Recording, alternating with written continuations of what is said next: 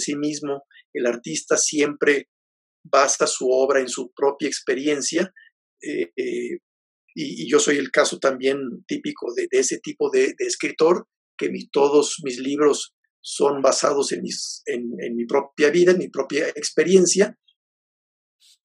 Eh, decidí escribir Un corazón para Eva, tomando el personaje principal a una chica que tiene epilepsia, que a partir de los 19 años sufre un primer ataque epiléptico y le cambia la vida, y esa personaje eh, era mi sobrina, ¿no? Es mi sobrina María, la hija mayor de mi hermana, mi sobrina favorita, que, le resultó epilepsia de, de, un momento a otro, ¿no?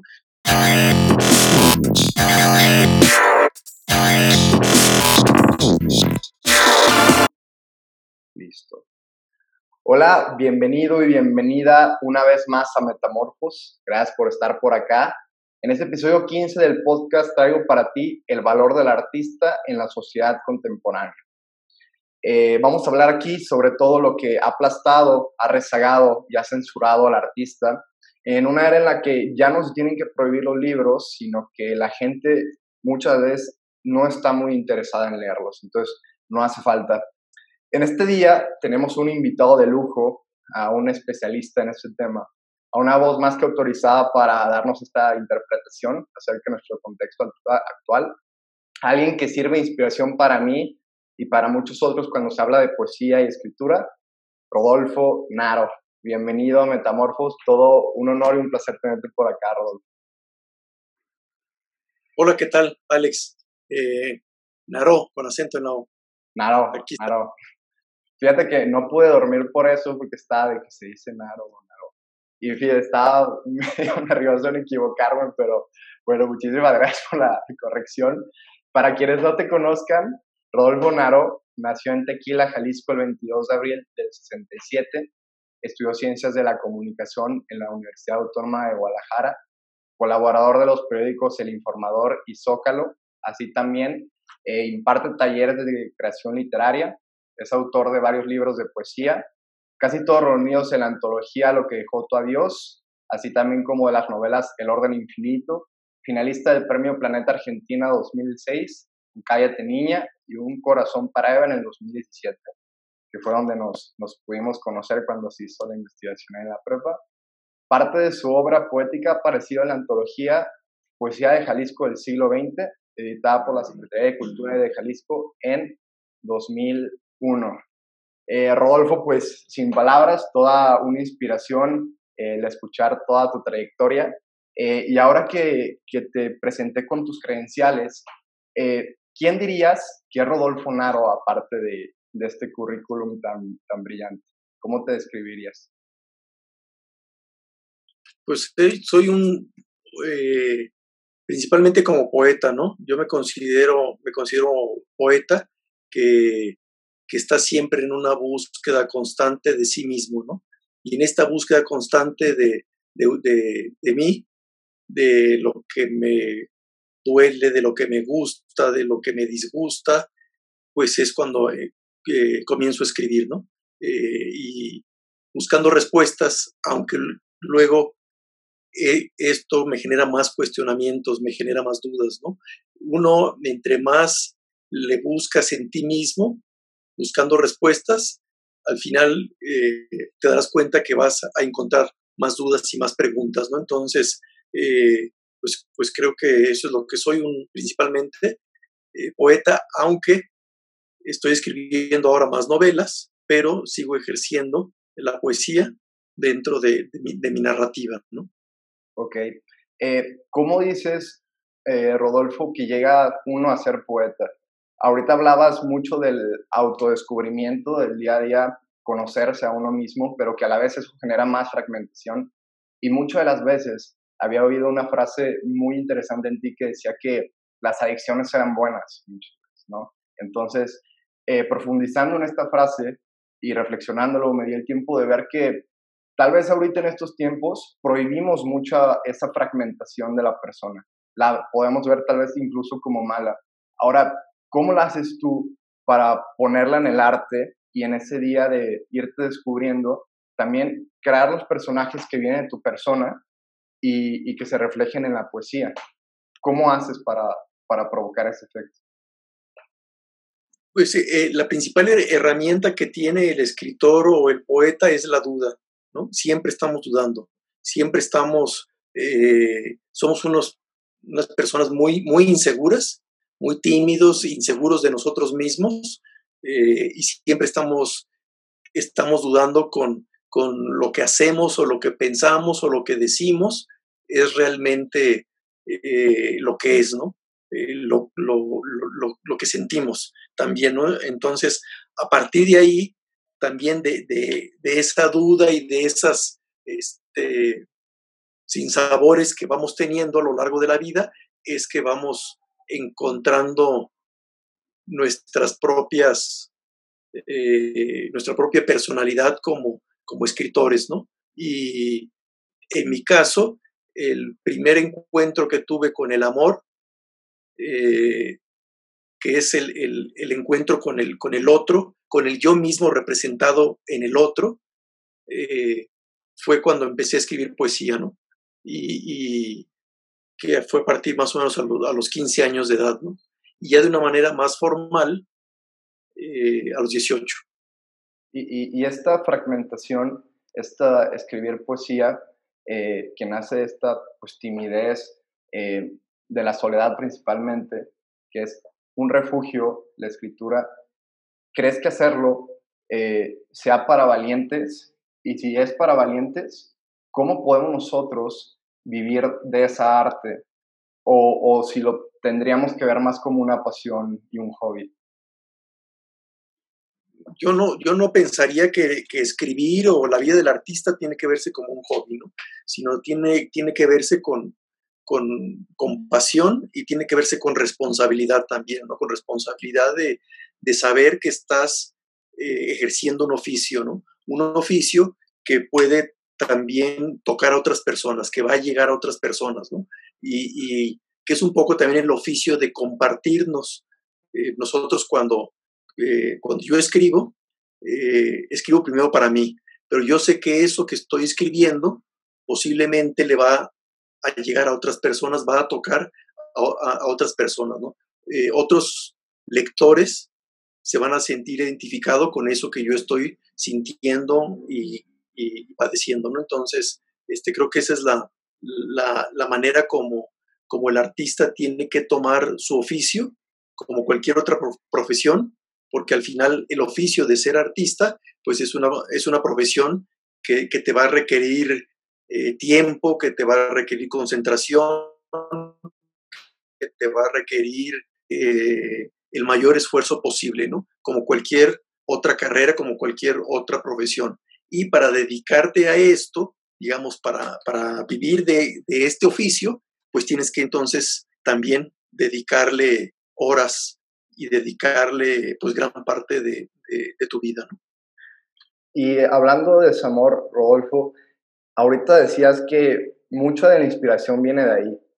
Y bueno, por parte de mi generación, ya ahorita sobre todo que estamos muy conectados, pero a la vez desconectados, eh, muchas de las relaciones se viven por, por la red, por el Internet, eh, que se ve casi como un pecado que uno profundice en una persona.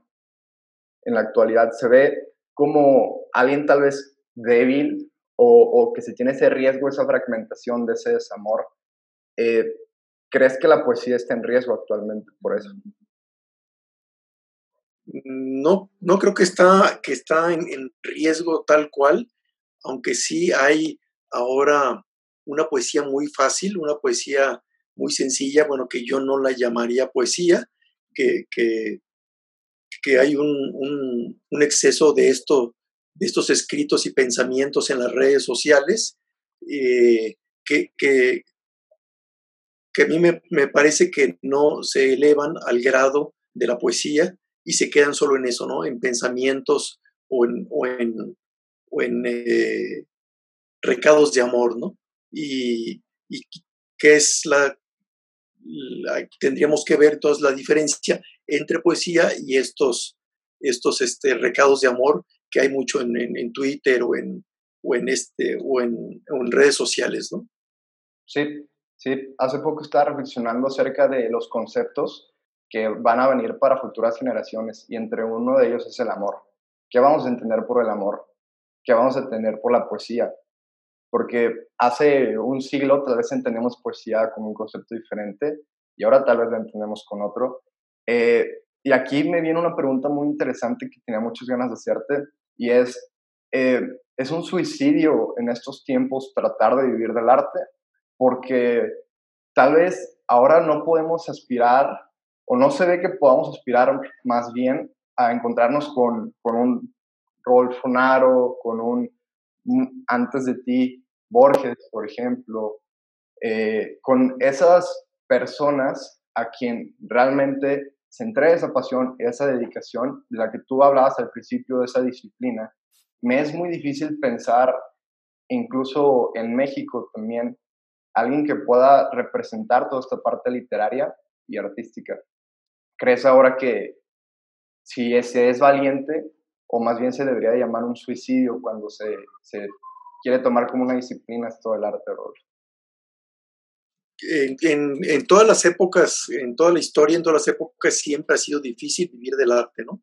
Y no, no, no solo ahora, pero sí se puede vivir del arte, pero ojo, ¿a qué nivel quieres vivir también, ¿no? Por ejemplo, eh, te hablo de, mi ejemplo, yo antes de dedicarme completamente a la escritura, eh, trabajé en una compañía de alimentos, en un empacador de alimentos, estuve 18 años trabajando ahí, y, este, y tuve mucho dinero, viví muy bien, tenía auto, viajaba por todo el mundo, siempre viajaba en avión, tenía un asistente, bueno, llegué hasta tener hasta chofer, porque a mí no me gusta manejar. Entonces tenía esta chofer que me movía por la ciudad y siempre estaba de traje y corbata. Este, eh, si hoy se me ocurría, eh, mañana compraba un boleto y me iba el fin de semana próximo a Nueva York, cuatro días, este, vivía muy bien pero había un gran vacío existencial en mi vida. Ese no era yo, definitivamente, ¿no? Eh, había había un, como una gran tristeza dentro de mí, ¿no? Porque lo que me daba el dinero y lo que me daba esa posición económica que tenía, este, no, no, no, me, no, me, no me satisfacía completamente, ¿no? A partir de los 38 años, eh, dejé esta vida empresarial y me dediqué completamente a escribir, ¿no? Y mi vida dio un giro completamente distinto. Tuve que vender el auto, este, bueno, había días en que, en que traía 25 pesos en la bolsa durante 10 días y no podía comprar un chocolate o no podía comprar un café porque era todo mi capital, ¿no? Y si me compraba un chocolate, que me moría de ganas en ese momento de un chocolate, un chocolate así de estos de 13 pesos, ¿no? Este, o si me tomaba un café de 15 pesos, me iba a, acabar casi la mitad de lo, de, lo, de lo, que tenía en el bolsillo. Entonces, pero yo escribía, em, eh, empecé a escribir más, empecé a escribir con disciplina, empecé a meterme más en el medio editorial y en el medio cultural, que era lo que yo quería, y, y, y, y a pesar de que, de que no tenía dinero, de que digo, tuve que vender el coche porque me lo comí, pues porque tenía que comer, tenía que pagar deudas, tenía que seguir pagando la renta del departamento en el que vivía en ese momento, etcétera, este, para de algún modo económicamente hablando, y de ahí resurgir otra vez, ¿no? Resurgir ya como, como un escritor más en forma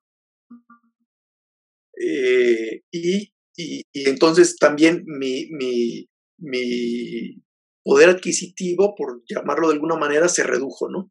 Pero ahora soy feliz, ahora sí soy completamente feliz. Ya sí, sí hace 10 años que no salgo del país porque no he tenido dinero para, para viajar al extranjero, por ejemplo.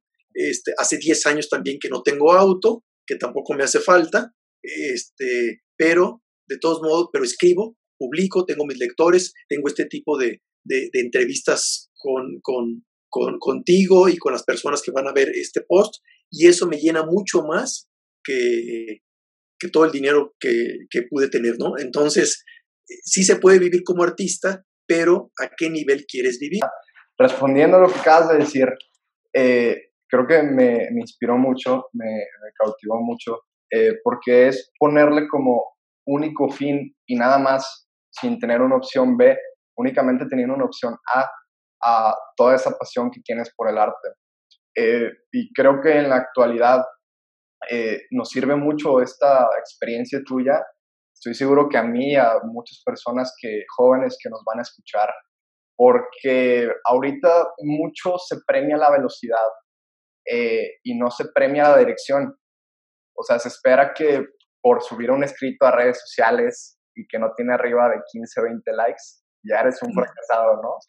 O, o que si te comparas con alguna persona que por arte de magia y por marketing entre, entre paréntesis está con 100, 150 mil seguidores y escribe muy bien, y tú que escribes día a día nadie te pela y sientes que ya fracasaste. Entonces, esto de la velocidad está matando mucho al arte. Y, y este es la experiencia que nos acabas de contar, decir, wow, poner como único fin tu pasión sin importar el hambre que se pase, que muchas veces eh, también estoy seguro te sirvió de mucha inspiración. Eh, se, tiene, se puede hacer, o sea, se puede hacer y te la jugaste. Entonces, eh, qué valiente de tu parte. Y, y con esto me lleva otra pregunta, Rodolfo. ¿Qué rol juega el artista o el escritor en una sociedad? Por ejemplo, cuando tú lo hacías, ¿qué rol aportabas tal vez de forma cultural a la sociedad y, qué rol se pudiera jugar también ahorita con, con, esto que acabo de decir de la velocidad. A esto quiero agregar algo a esto que decías de la, de la velocidad.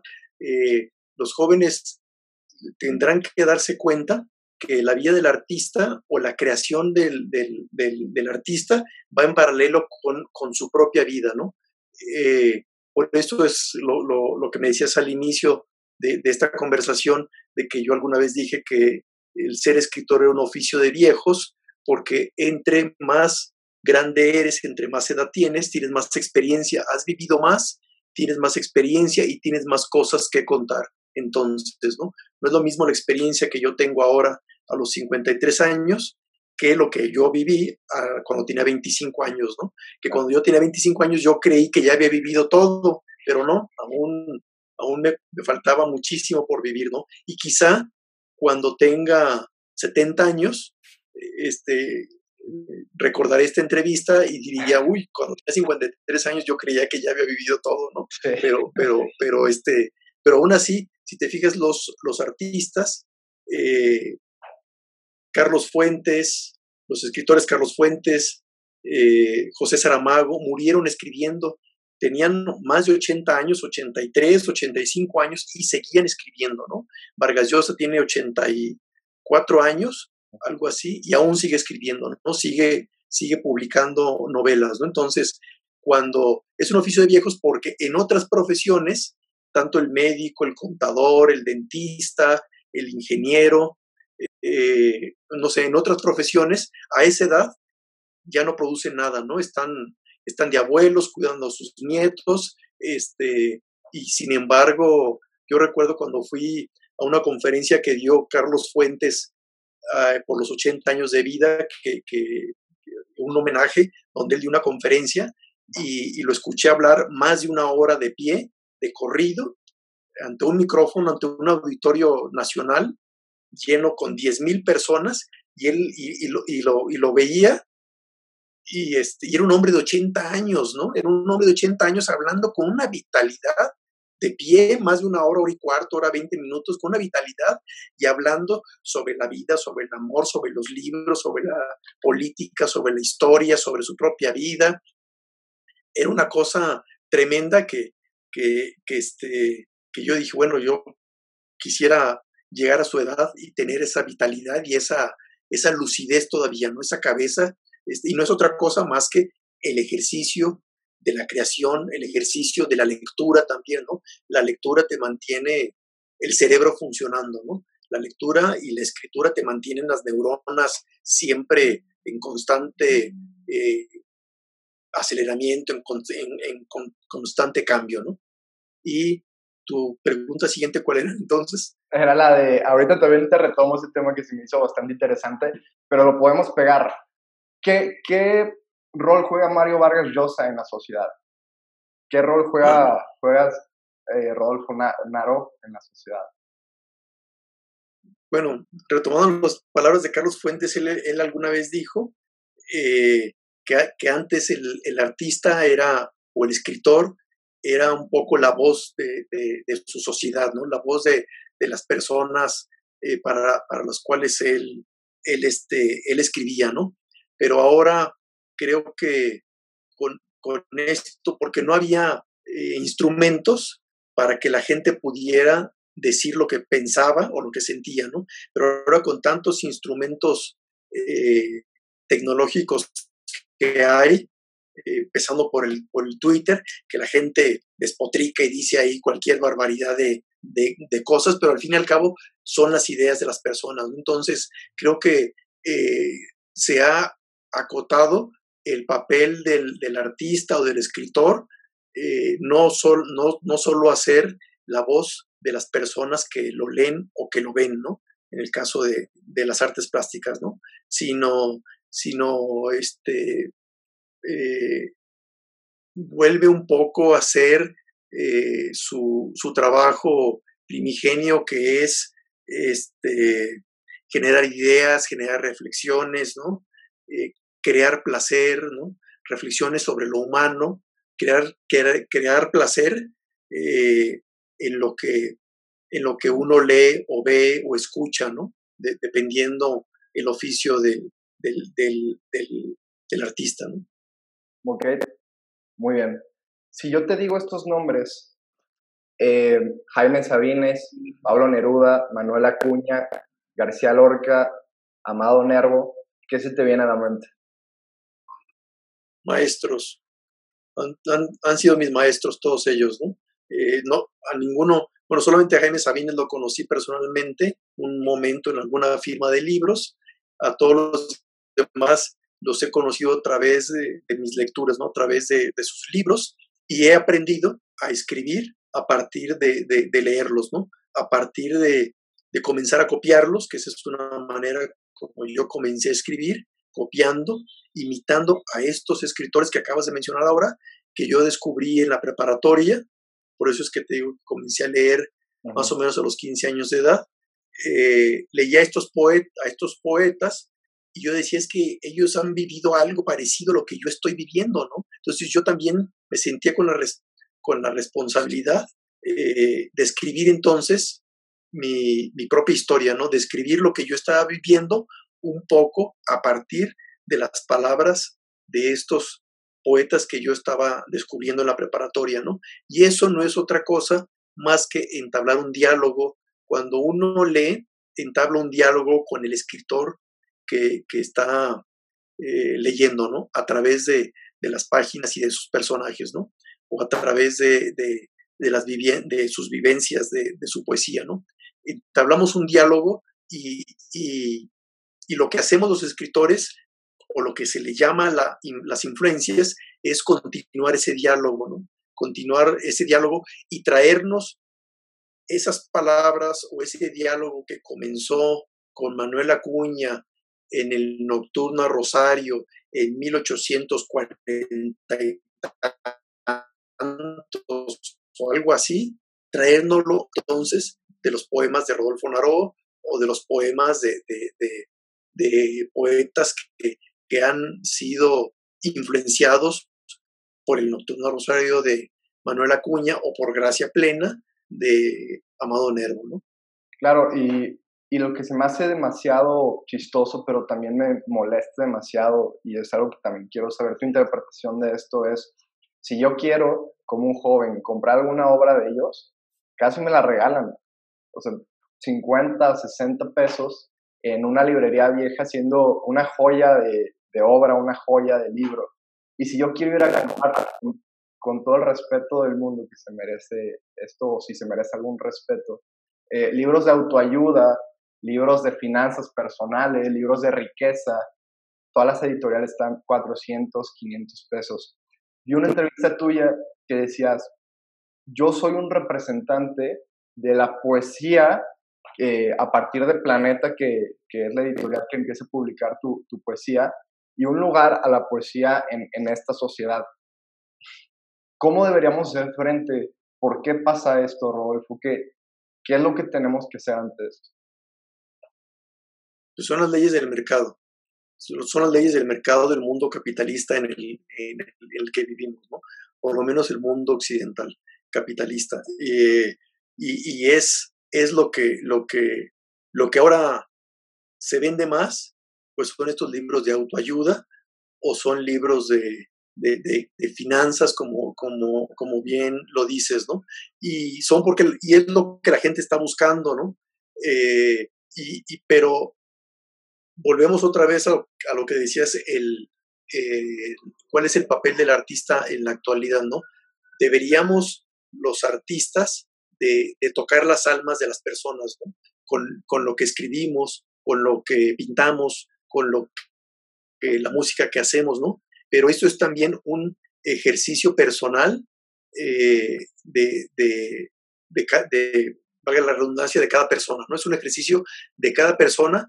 Eh, vuelvo otra vez a mi ejemplo, o, yo seguía este, con el Rodolfo em, empresario este, y viviendo siempre este, sin límite de mis finanzas, o bien eh, yo decidí ser mejor el Rodolfo poeta y vivir con el límite de mis finanzas, ¿no? entonces, es un ejercicio personal que cada quien tiene, tiene que hacer y es cuando, dependiendo también lo que te toca de vivir, ¿no? Lo que te toca de vida eh, es si, si, si te acercas al arte, porque en el arte has encontrado entonces una respuesta o un refugio, o sigues entonces buscando libros de, autoayuda o libros de finanzas para seguir haciendo dinero, ¿no? Entonces es, es una cosa eh, que va marcada por el mercado eh, y también marcada por la experiencia personal, ¿no? ¿ok? ¿Cómo fue que tú hablando de esto, hiciste este balance entre lo genuino y lo vendible?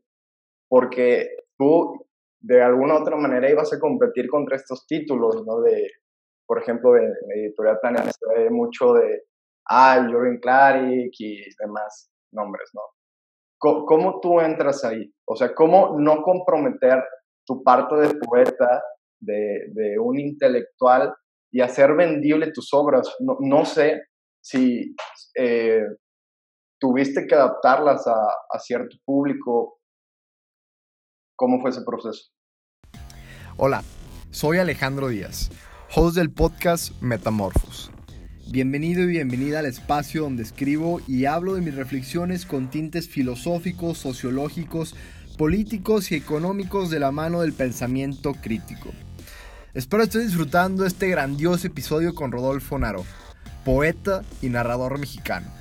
Rodolfo es autor de varios libros de poesía, casi todos reunidos en la antología Lo que dejó tu adiós 2016, así también como las novelas El orden infinito en el 2007, finalista del Premio Planeta Argentina 2006, Cállate niña en el 2011 y Un corazón para Eva en el 2017.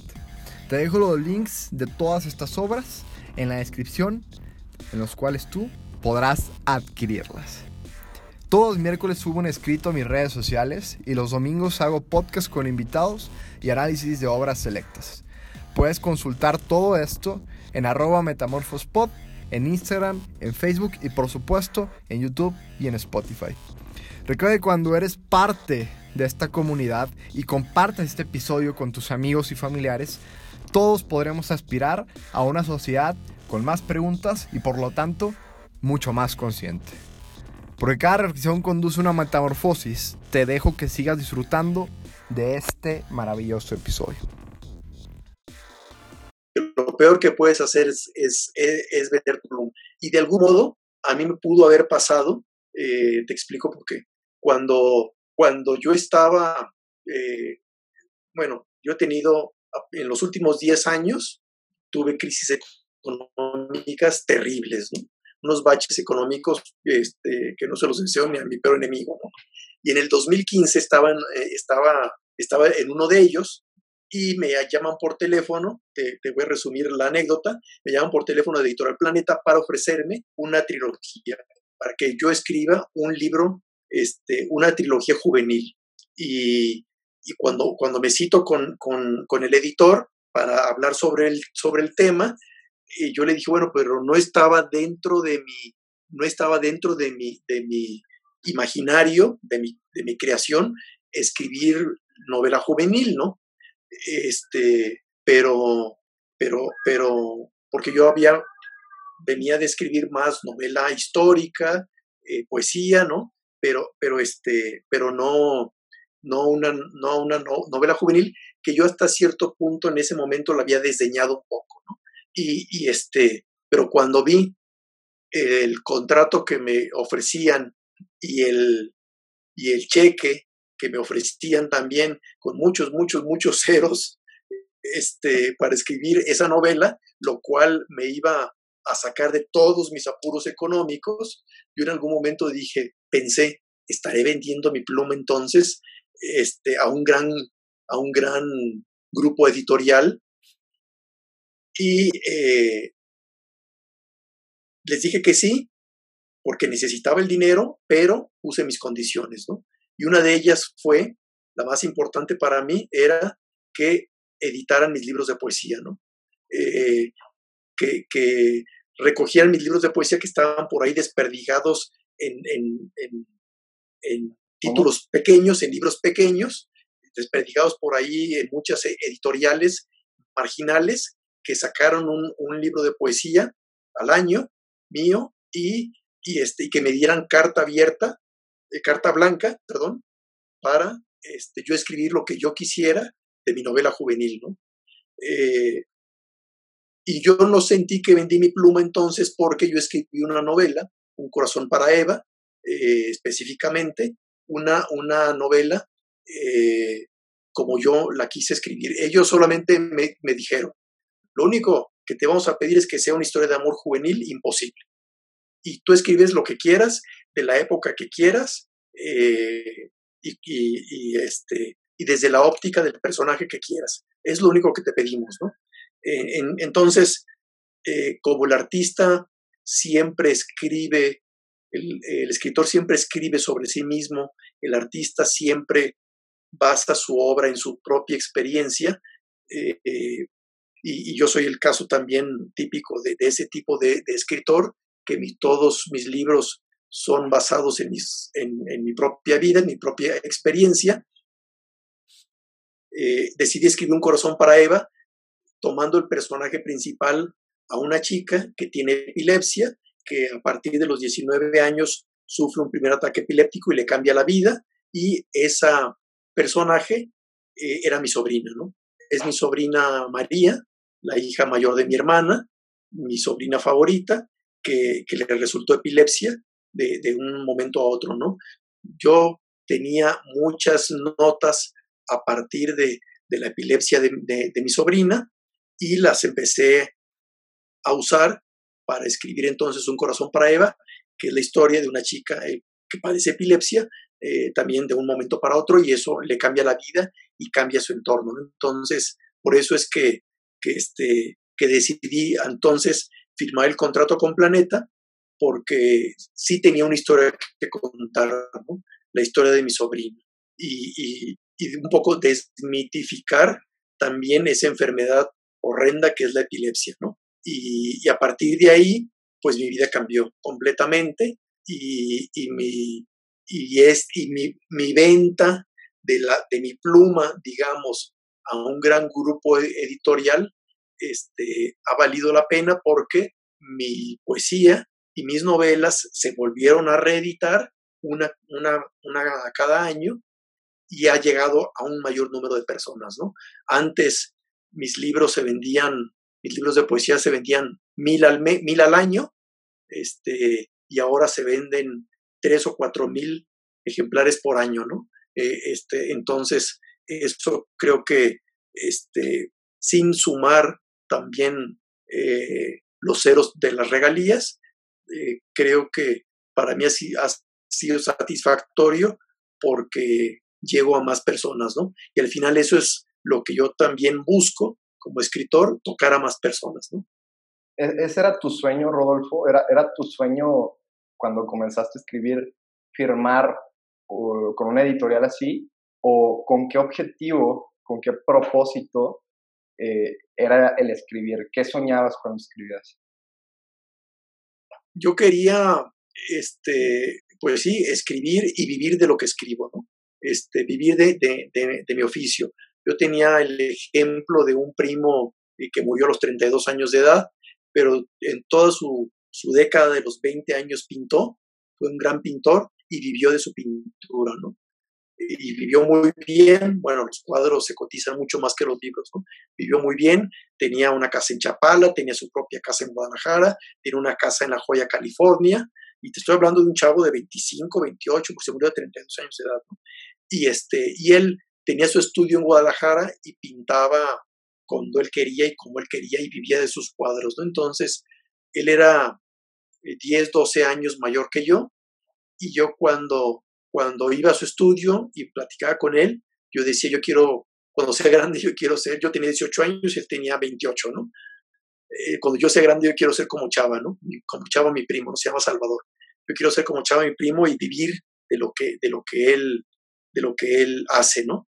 Y, entonces yo quería vivir de, mis libros, ¿no? Quería vivir, que los libros me dieran eh, dinero para poder vivir, ¿no? Y toda la gente, mis padres, mis novias en aquel momento, este, mis amigos, toda la gente me dijeron, no se puede vivir de la escritura, ¿no? No se puede vivir de, los libros, ¿no?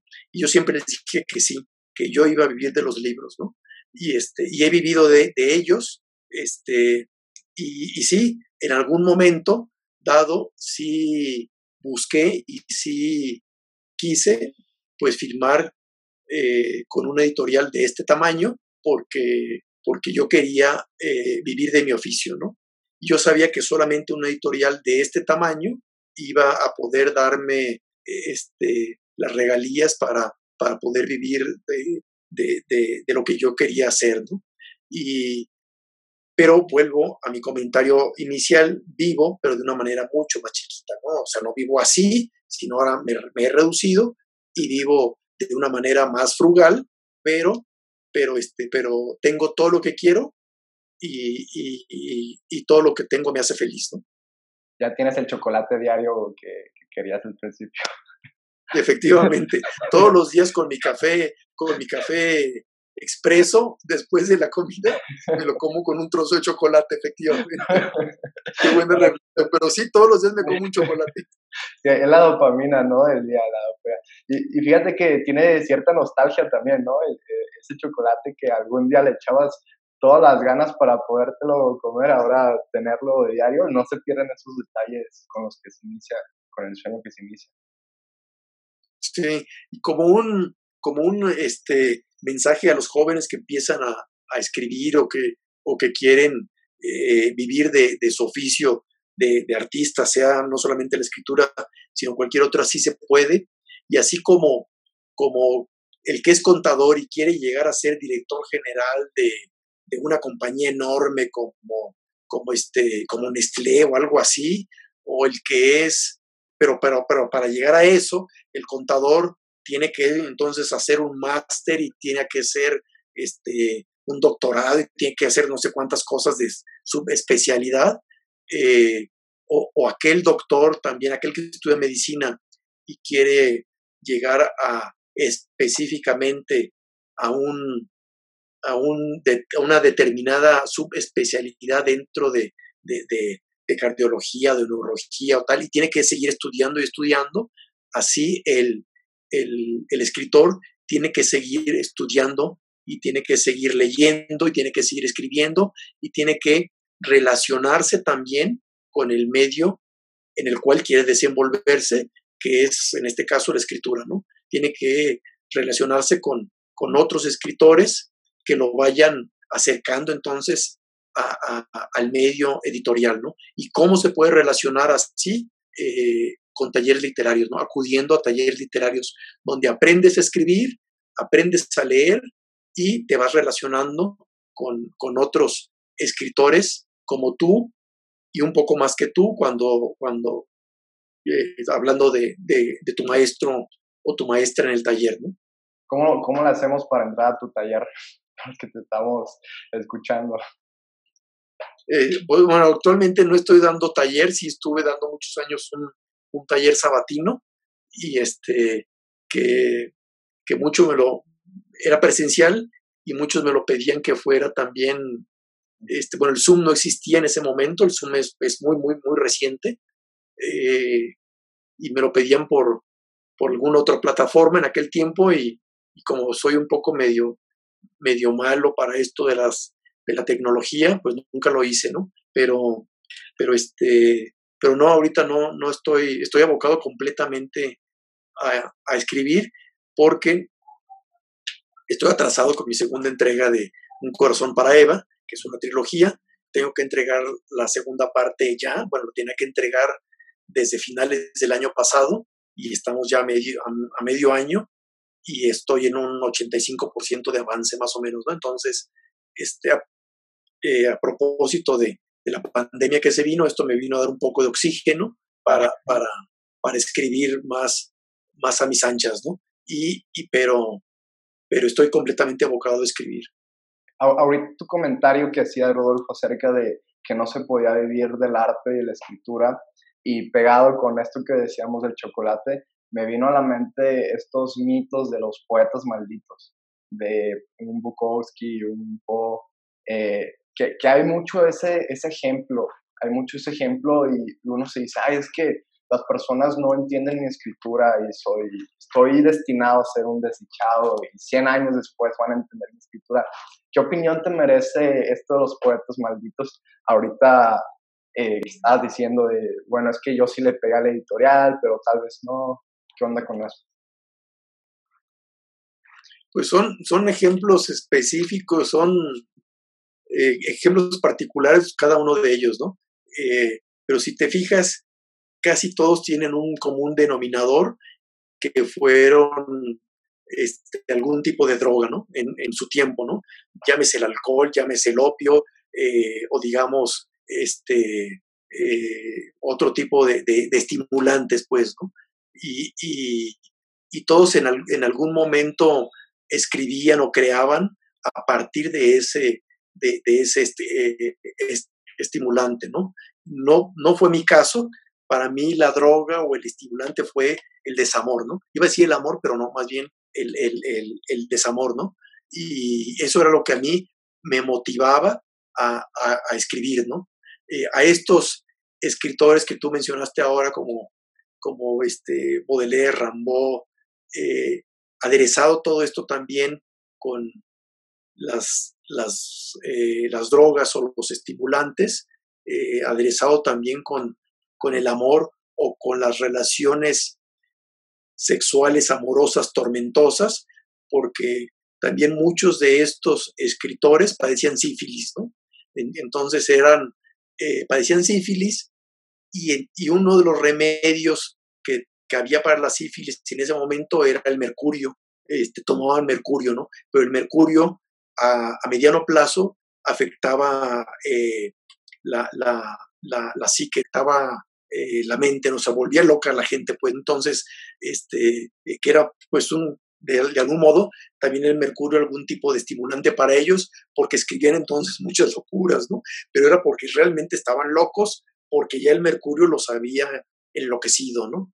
Este, entonces, son todos estos son artistas, los finales del, mediados finales del 19, principios del 20, pues son artistas este, muy abocados a su tiempo también, ¿no? En el caso de Bukowski, que ya es de mediados de este siglo, pues ese, la borrachera era lo que lo perdía, ¿no?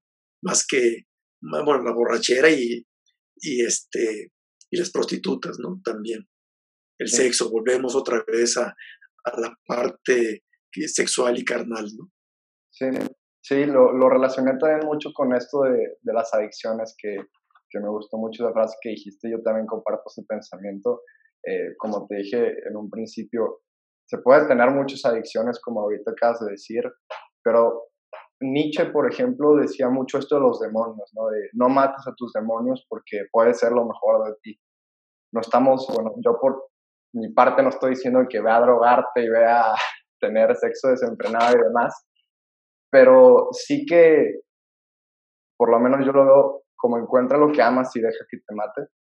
Eh, y ahorita que tú me estás contando esto de dejé todo y me que a la escritura, pues, pues, esa adicción fue la que ahora te llevó a que nos puedas contar eso. Rodolfo, pues ya para cerrar, un último comentario. Eh, ¿Qué sueños te quedan y qué objetivo tienes tú como escritor mexicano? Pues sueño seguir escribiendo, ¿no? Tengo, tengo este, eh, volviendo al inicio de la conversación, eh, que la escritura es un oficio de viejos. Ahora tengo 53 años, pero tengo, siento que tengo una vitalidad creativa de cuando, de un chavo de 30 años, ¿no? O, o quizá menos, ¿no?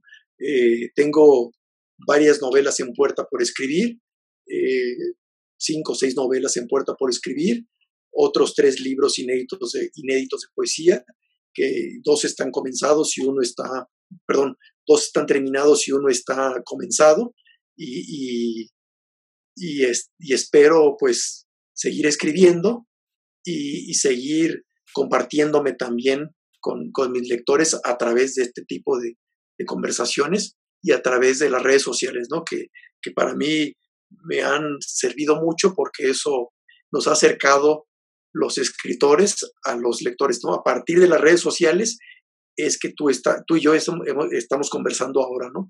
Me contactaste por Facebook y, arreglamos la cita este, por Messenger de, de, Facebook, ¿no? Entonces, eh, y a través de las redes sociales, los lectores de inmediato me dicen me gusta o no me gusta lo que leí de ti, ¿no? Y, y entablamos también una, una, conversación. Y yo te puedo decir que, que, que tengo gran amistad o que he hecho gran amistad con lectoras y lectores a partir de, que me contactan en, redes sociales y continuamos ahí el diálogo. ¿no? Entonces, este, los invito a, que me sigan en Instagram y Facebook como Rodolfo Naro o en, o en Twitter, eh, arroba Rnaro.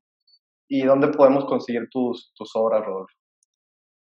En las librerías, en cualquier, en cualquier librería, ¿no?